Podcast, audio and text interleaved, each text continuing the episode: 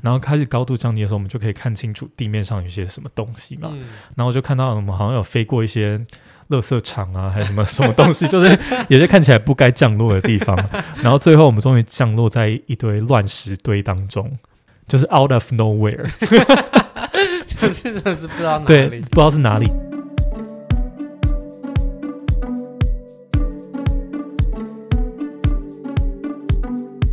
在埃及，除了参观金字塔与木乃伊，也有结合现代设备的旅游活动，可以搭着游轮沿着尼罗河而上，在热气球上纵览大片古迹，或在沙漠旁的度假村享受奢华的旅游。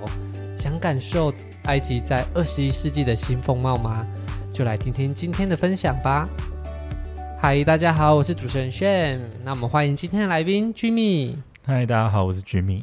好，那我们之前 Jimmy 分享过在埃及看金字塔还有神庙的行程，那我们今天来体验一下埃及现代化的一面。首先呢，埃及有一些很著名的行程，也是大部分旅游的观光团都会安排的。那第一个呢，就是游河。那其实我有一些在埃及旅游的同学，他们也都有做到这样的活动，就是在尼罗河上搭游轮。哦，那你当时有也有去吗？有，为什么埃及的游轮行程很热门？我觉得就是因为其实埃及的发展就是依着尼罗河而开始发展的嘛。嗯，所以你刚好就可以搭着游轮沿着尼罗河而上，然后去探索各个遗迹、各个城市。哦，因为重要遗迹都在尼罗河的沿岸。对，如果你看那个卫星图的话，你可以看到绿色的部分都在尼罗河沿岸，就是他们城市开发的地方。嗯，对。那所以这次你的游轮行程出发的路线是从哪里开始？我是从嗯雅斯文 check in 到游轮上，然后一路往北，经过孔孟坡，再到埃德福，最后到路克索。哦，那一般来说，其实，在尼罗河想要搭游轮啊，有很多很多的路线，那多半都是在雅斯文跟路克索中间航行。嗯，啊，行程就是三到五天不等，看中间停下来的站。通常航行情啊，每个人三个晚上的话，大约是一百美到一百五十美左右。哦，大概就是这样蛮便宜的。对，其实物价可能没有到很高啦。对。那在这次的游轮的起点是在雅斯文嘛？对。那它 check in 的时候跟一般的饭店有没有什么样的不同？check in 的时候发生一件很有趣的事情，就是我们 check in 的地点其实它就是，嗯，游轮会靠着岸边嘛。嗯、然后它其实因为非常多的游轮，所以它其实这样子一层一层的靠。然后我们在进到我们的游轮之前，前面先跳过了好几艘的游轮啊。然后你经过这个过程，你就会心情三问，想说：“哎，这个这么旧，该不会要搭这个吗？” 然后最后跳到我们的那个，就想说：“哦，还好是这个这样。”这算是个蛮有趣的那个体验。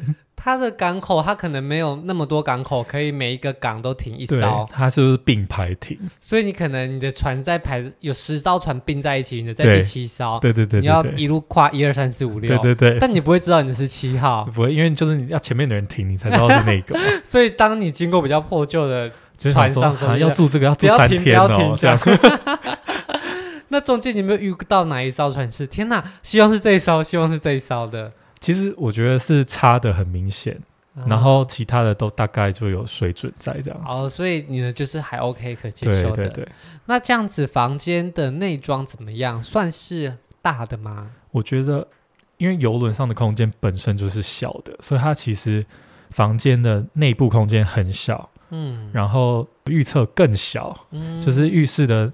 高度是我就是如果不小心伸手一下，就会一直敲到天花板的那种高度。Oh. 对，那其实它的空间内部空间还是非常舒适的啦，只是说它整体给你的空间是可能有点像是日本的一些比较经济的饭店，就是在空间利用上是很限缩的。嗯、uh,，那其实，在游轮上住房间啊，他们。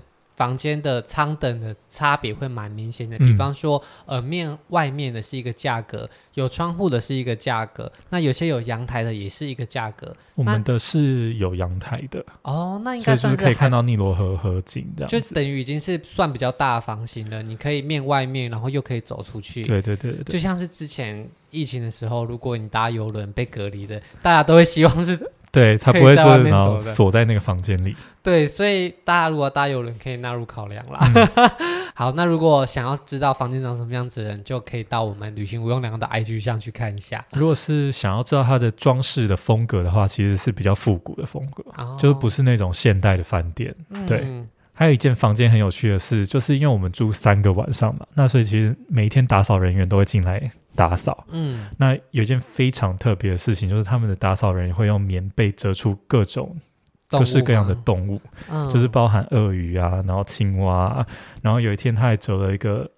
大象，然后上面有一个人骑在大象上面，然后他拿了我的那个鸭舌帽戴在那个人的头上。天哪！而且它是一个复合媒材的创作，就是用到抱枕啊，用到小的那个毯子，然后还用到毛巾，然后还用到瓶盖，就是它是多才多艺，就把你可以运用的东西。对，天哪！那你有小费有多放一点吗？我觉得应该是有啦，因为他就是为了要。哦，让你给多愿意多给一点小费，这样子，就根据你小费给的 range，然后来安排你能够得到什么样的动物。动物 所以你是放多少才得到有人可以骑大象？应该就是按按照大家的行情放的啦。哦，对。那如果你今天没有放，你会不会怎么的得得到一只折好的蟑螂？可能什么都没有吧，连那个床都没铺好。那如果今天想要看他们折出世界奇观的话，可以放个一百块美金，顺便折出一个。没有，他就拿了，就是隔天不来上班了。折一个古埃及的神庙出来。好，那除了在船上的房间以外啊，在尼罗河上航行的时候，船上还可以做一些什么活动？船上的话，它其实有一些嗯，搭配一些表演，就是它会有一些埃及人上来做一些歌舞的表演。哦，那它歌舞的主题也是跟埃及文化相关的吗？我我没有特别感受到跟埃及文化相关，没有说演个法老啊，没有没有没有，不是那种，就是它就是一些音乐啊，可能打打鼓啊，什么跳跳舞啊这种，对。哦，就可能没有到非常明显的地方的特色，但就是给大家休息一下。对对对。好，那除了歌舞表演外，还有没有什么公社是比较有印象的？还是就其他都大同小异啊？其实还蛮值得去的，就是甲板嘛，就是上面的空间，你就可以看到尼罗河的。整个河景，然后就是航行在上面。哦、其实就像我刚刚讲的，嗯、它其实尼罗河的沿岸是充满绿色植栽的。嗯，然后在稍微远一点的地方，它就是黄色的沙漠或沙丘。嗯，其实这个景观是非常符合。就是大家对尼罗河的想象，想象对，嗯、然后再加上自己又航行在尼罗河上面，这样又觉得自己是一个冒险家，对，又开始觉得自己 会发现什么东西。你到，你到底就付了几万块，是想要成为什么样的冒险家？哎，很好玩啊！所以其实，因为我们是坐在这个游轮上面，然后那游轮的甲板一般都在比较高的地方，嗯、所以你其实也是一个比较高的视野去看沿岸的，对，对对，所以你可以看到的地方就更远一点点。对那听说在尼罗河上航行的时候，偶尔还会遇到水上的小贩，你当时有遇到吗？我当时是没有遇到小贩啊，我当时是有转换坐小船的时候，他们的小船上的人有向我们兜售一些商品啊，然后我那时候有跟他买了买什么三四个木雕。就是他雕了骆驼跟马的木雕，我觉得雕得很精致，哦、所以我就买了。那价格也都很便宜啦，那些就是买一些小纪念品。对，好，那其实，在游轮的行程中啊，中间就会经过很多重要城市嘛，比方说到陆克索，你们进去之后就可以在城市的景点观光。对，哦，那晚上的时候大家是会回到船上睡觉嘛？对，哦，那中间大家是可以自行随意进出的吗？我们是没有自行随意进出啊，因为我们就是团进团出。哦，对，哦，所以其实你们就是跟着团体行动走对，对对对。那坐游轮，你觉得有没有什么实用的 tips 可以给给大家？它其实就跟住饭店很像啦，我觉得它其实并没有太大的区别，除了说空间上可能比较小。嗯，对，其他服务上啊，然后包含设备上都没什么太大的区隔，就是当成一般住饭店感觉就可以了。对对对对对，应该也不会很晕吧？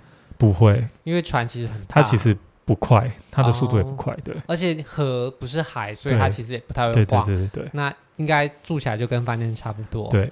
好，那刚刚提到说中间会停一些著名的城市，比方说陆克索。嗯。好，那陆克索有一项很有名的活动，也是观光客大家都会想要尝试的，那就是热气球。嗯、对，没错。哦，你当时有坐热气球吗？有。这个是旅行社包含的行程，还是要额外自费？这个是要额外自费的，因为并不是大家都都是敢坐热气球嘛，uh, 对，所以是那时候他们有特别调查说有哪些人想做这样。那你记得票价吗？不记得，不记得。但是我有公司的名字，uh, 叫做 Dream Balloons，大家可以上去查 TripAdvisor 上有评价。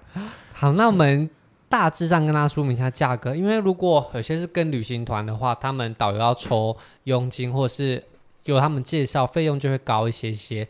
那如果是自行去的话，其实报名的正常收费是七十到一百美金左右啊。有时候有些人比较会杀价的，甚至可以砍得更低，这样也不贵啊。对，那就是看个人啦。嗯、那热气球其实在世界各地都算是非常热门的活动。嗯，那在陆克索这个地方做热气球啊，它的卖点是什么？卖点就是呃，你可以看到陆克索的日出。然后看到陆克索的整个城市的地景，然后还有遍地的遗迹，对 对。好，那相信这应该是大家都非常想要看的。嗯、那陆克所搭热气球的话，你们的出发时间跟集合的地点是在哪边？在船上吗？对，因为其实他为了要看日出嘛，所以出发时间、集合时间很早，我记得大概是四点左右，凌晨四点。嗯，然后会在呃船上集合，然后会有热气球公司的车来载你。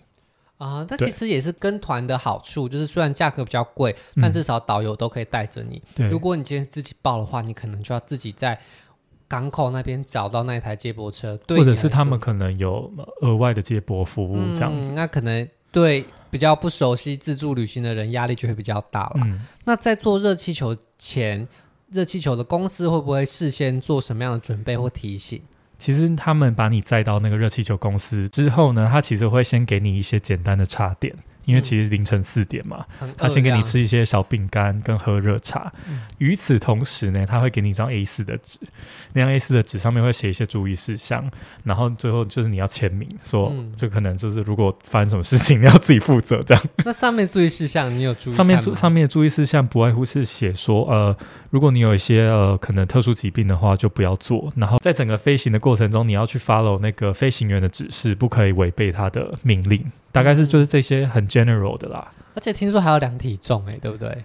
这个我有点忘记了，因为我不确定有没有量。想要做高空弹跳啊，或者是跳伞啊、嗯、这种，好像重量算的比较仔细的，就会逼大家量个体重。对，如果你今天很在意你的同行友人看到你的体重的话，可能请他回避一下，你都不要打了。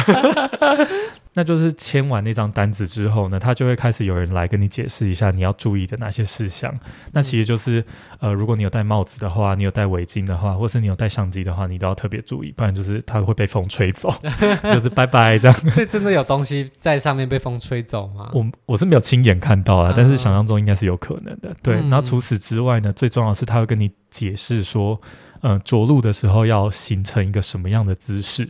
那这个姿势我可以跟大家。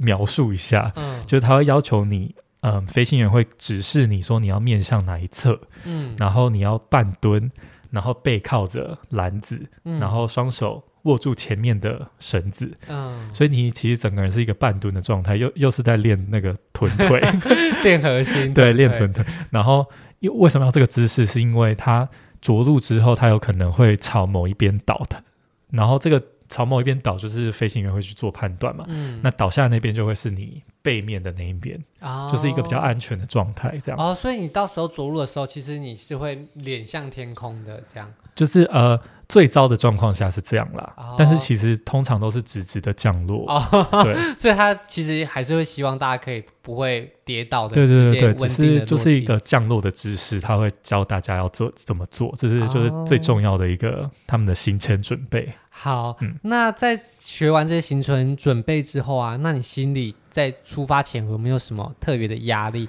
因为之前埃及的热气球可能有一些比较不好的意外的新闻哦。那你当时做之前会很紧张吗？觉得很可怕，或者是其实非常的期待？我是非常期待了，因为是我是第二次做了，我前面还有另外一次做热气球的经验，嗯，所以就是我就想说，我很想看看陆克所的。地景长什么样子？所以后面就顺利的搭上热气球。对，那热气球起飞的过程大概是什么样子？就是你签完那个名啊，然后他做完行前准备之后，他就会把你带到外面的空地上，然后这时候你就会看到可能同一个时间要起飞热气球，其实就已经在准备了。嗯，然后大家就会想说，热气球要怎么鼓成那个热气球的样子？对对对。它其实一开始是它会有工作人员把那个口撑开，嗯、然后就拿巨大的那种工业用的电风扇往里面吹空气。啊，所以一开始吹的是冷风。一开始是吹冷风，然后它灌到一定的程度之后，就会有飞行员去操控四个喷火的气缸。嗯，然后那喷火气缸是那种很强力的喷火枪，它喷出来火大概。可能有一个两公尺长哦，所以它就会开始加热这些空气，然后加热了空气之后，就会开始往那个热气球里面灌嘛，嗯，然后直到那个热气球整个充满气之后，它就会慢慢的从倒塌的状况下立起来。所以篮子也是在这个时候从倒塌的状况下立起来。对，所以一开始的篮子是倒塌的一个状态。那你们是在什么样的时刻开始进去？是从倒塌的时候还是立起来？这个就是一个很重要的 timing 了，因为一旦那个热气球充气之后，大家都知道，就是如果浮力大于重量的话，它就会飞走。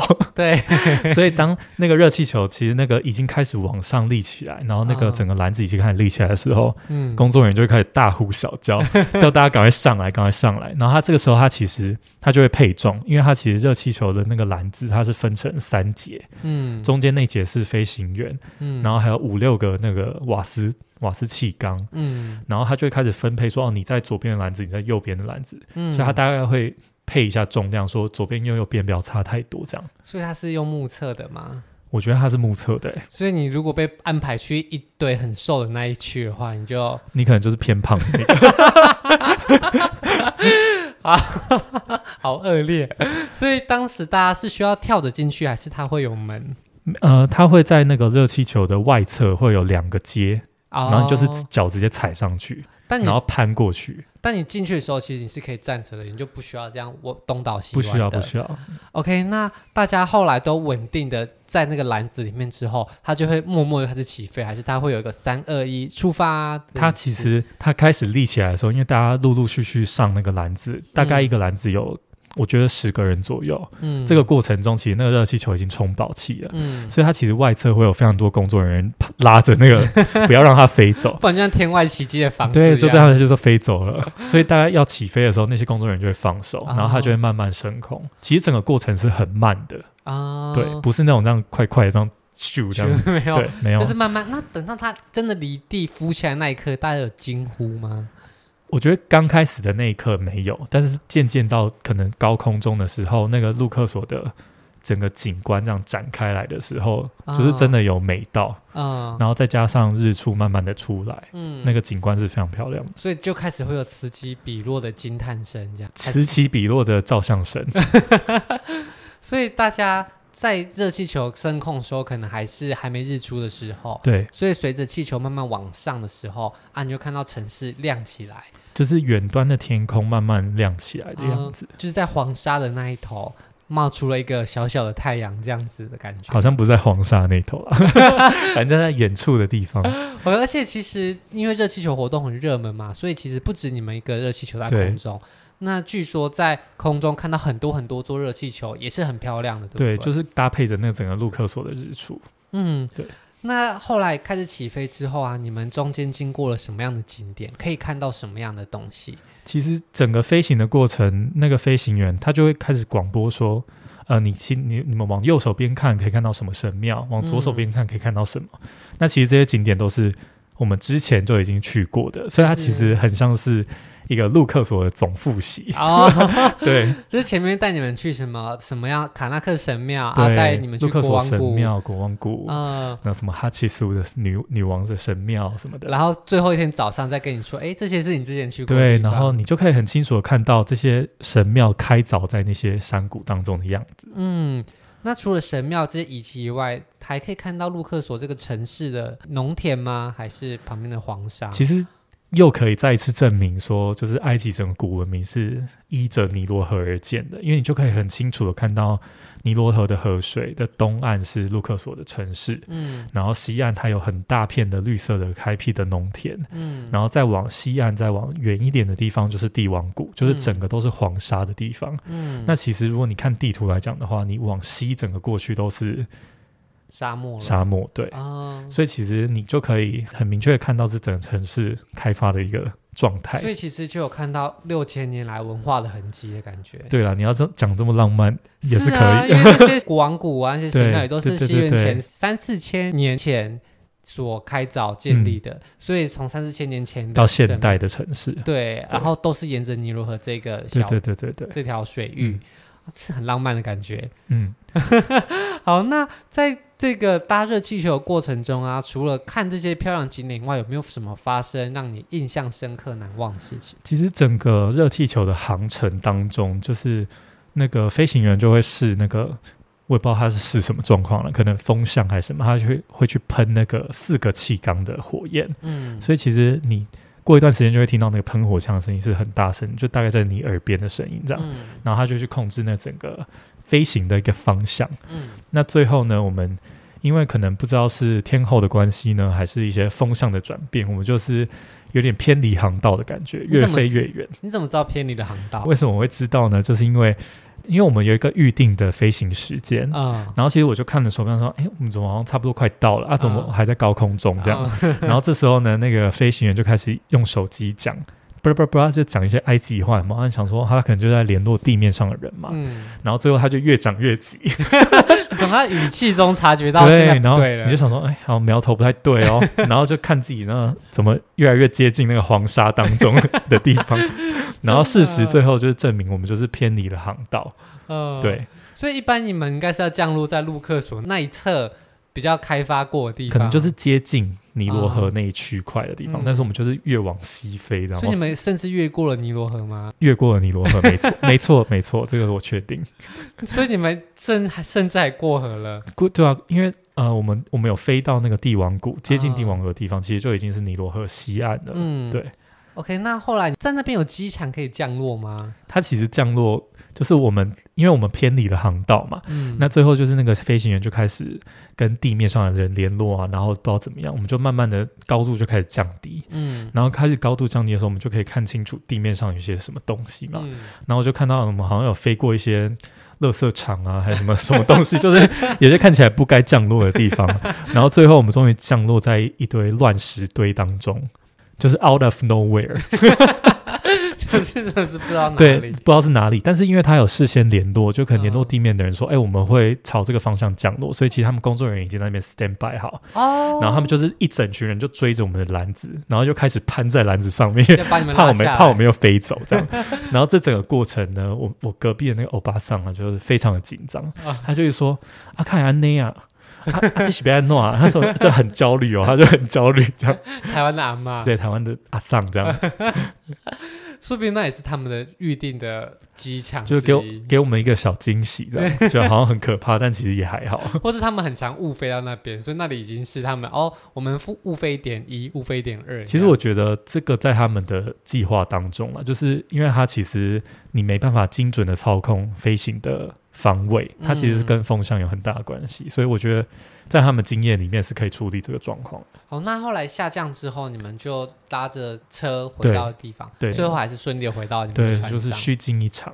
好，那这个就是在陆克所搭热气球的有趣的经验。嗯、那其实刚刚提到了热气球还有游轮以外啊，其实埃及也有一个度假胜地，就会在红海的旁边。嗯，哦，那红海呢，其实它是在印度洋的陆间海，就是它是位在非洲大陆跟中东中间的一个被包起来的地方，哈。对，那它是一个狭长型的港湾，北边呢就是那一条著名的苏伊士运河，嗯，然后跟地中海相连。埃及这一侧的其中一个度假的圣地叫做胡加达哈沙滩，它特色就是在红海旁边，在一侧是沙滩，一侧又是沙漠，所以它这个景色的变化差异很大啦。嗯那你当时有在这附近度假吗？就是我们有入住了一个度假村，然后它其实就是你可以步行到红海的沙滩边这样。嗯，那你当时住这间饭店，你觉得住起来还 OK 吗？就需要特别值得推荐给大家吗？它其实就像是一个度假村，就是它是一个规模很大的一个饭店群，嗯，然后有很大的内部的空间跟设施，然后还有一条就是属于他们的那个沙滩，对。那这个饭店它其实内部，因为它是一个度假村嘛，它其实有一个时间表，就是你要周一到周日，然后哪一个时间它会有安排不同活动。比如说有一些老师会带你跳森巴啊，或者什么做瑜伽，或者有一些什么活动啊。其实它其实是一个可以让你在里面过完一整天的一个一整个度假村这样。嗯，那你在那边有参加什么样的活动？我去参加那个跳森巴的活动。你既然是选跳森巴，因为为什么会参加？是因为我刚好路过，呃，然后就是他们音乐放很大声，就在那个他们中间的那个设施的那些地方，呃，对。所以你就临时就加入，因为我们就是在这散步啊，然后就刚好看到啊，然后就跟埃及人一起在那边跳森巴，就是可能有一些观光客，然后老师可能是埃及人这样。那除了饭店本身的活动，其实因为它临近红海嘛，嗯，有很多的水上活动可以玩。嗯，那你当时有参加水上活动吗？当时我们有游红海，就是有上船，然后。在红海看红海的景致，然后那个船是、嗯、呃下面是玻璃的，是可以看整个红海海底的嗯鱼群跟景色的。那红海的海底是漂亮的吗？是漂亮的，水非常的干净。嗯、就那时候其实导游非常鼓励大家跳进红海，因为其实红海是一个内陆的一个。内海的感觉，对内海的感觉，所以其实有一些喜欢玩水的人是有在搜集不同水域的嘛，嗯，对，然后这个水域又在埃及的旁边，是算是一个很特别，他们想要收集的一个景点，对对对，嗯，所以其实红海啊附近是可以做很多水上活动啊，潜水哦，或者是如果有沙滩，你也可以专门做日光浴，嗯。那除了水上营活动以外啊，它的另外一边就是沙漠，嗯、所以其实很多行程也会安排大家坐的四轮驱动车，好在沙漠上面奔驰，好，那甚至是那边有一些传统民族的聚落，哈，贝都因人也会安排大家到这个聚落里面去参观、去探访当地人的生活跟文化。哦、嗯，那你当时有做这样的行程吗？有，那时候有坐那个四轮传动车去游。那个撒哈拉沙漠，那坐这个四轮传动车会很可怕，会很刺激吗？还是其实稳稳的开？其实还好，就是稍微有点小颠簸这样。嗯、然后到了某一个定点的时候，就会有被读音人的团队在那边等你。嗯，然后接下来就是要转乘他们的骆驼。哦，对，那骑骆驼的过程，其实一开始因为骆驼非常的高，所以骆驼它会前肢双脚跪地。嗯，然后你就骑上去，跨上去。嗯，然后跨上去之后，它其实。它并没有一个像是马鞍的地方可以给你抓着，它只有前面有一个有点像是柱子的地方，你可以这样双手握住，嗯，然后你就要好好的握好，你一骑上去就要握好，因为当骆驼前肢站起来的时候，就会有一种云霄飞车加速的感觉，就那个你没有握好，你可能就往后倒了哦，因为它会从很低突然就往上，对，因为它是动物嘛，所以它不会慢慢的站起来，哦、它就是只它的速度站起来这样。那骆驼其实也蛮高的，对不对？很高，你骑上去其实是大概有两个人高的高度吧。嗯，对。那你骑的是单峰骆驼还是双峰骆驼？我其实不确定诶，因为它其实下面是有一个基座，它会把整个盖起来，哦、然后上面还会有很多很漂亮的那种五颜六色编织的毛毯，它会盖好几层、哦，所以其实已经看不出来几个驼峰了。对，已经看不出来。因为之前学你就我们前一个来宾他在蒙古有骑骆驼，嗯，然后他说他骑的是双峰骆驼，我觉得应该也是吧。他说他前后都有个驼峰，所以他坐在中间，他觉得很有安全感。但是根据我没有哎、欸，我没有安全感、哦。那说不定你应该骑的是单峰的骆驼。对，但是他有帮你用一个很像基座的东西啊，嗯、只是他并没有这么安全感，他是。没有四边帮你就是那样围起来，就是你就跨上去而已，这样。OK，那后来骑着骆驼，你们就像沙漠商队这样子一路走到他们的聚落，真的很像沙漠商队，是因为他们会有每一只骆驼都会有一个人牵着，然后就是慢慢的往前走，嗯、然后到到了快到他们聚落的时候，你就会远远看到一些然后四五座零零落落一些草屋这样，嗯、就是他们住居住的地方。哦，那在这个整个参观过程，有一个非常特别的行程是他们会做一些烤饼给你们吃。嗯。然后那个烤饼是一个很老、很老、很老的阿妈在那边 搓。为什么？为什么很老？就是他整个脸都垂下来，很垂。然后他就是在那边揉那个饼。然后为什么会说这是参观他们的生活？就是因为除了这个阿嬷以外，还有一另外一位妈妈，然后还有一位女儿跟一个小儿子，然后还有一个很小的小孩，可能就两三岁。就他们就是一个家庭在做这件事情，应该是好几个家庭。嗯，然后在烤饼的就是。同一个家庭这样，嗯、然后那个阿妈这样搓一搓之后呢，就会有那个小男孩丢到一个铁的烤盘上，然后他就开始双面这样煎它。那你当时看他们做这个烤饼的时候，你会不会觉得，哎，其实蛮想要吃吃看是什么味道的，还是有什么样的感受吗？其实我有点觉得说，我们这些观光客啊，就是然后来这种一日的行程，然后去介入人家的日常生活，嗯、有时候其实要稍微还是要尊重一下人家的文化，毕竟是他的日常生活。哦，你们是有做什么很不尊重人家文化的事情？没有，就是因为就是他其实是老奶奶以外，他们是一个家庭嘛，那还有一个小男孩，一个小女孩，然后小女孩穿的很可爱，嗯，然后就在拍照。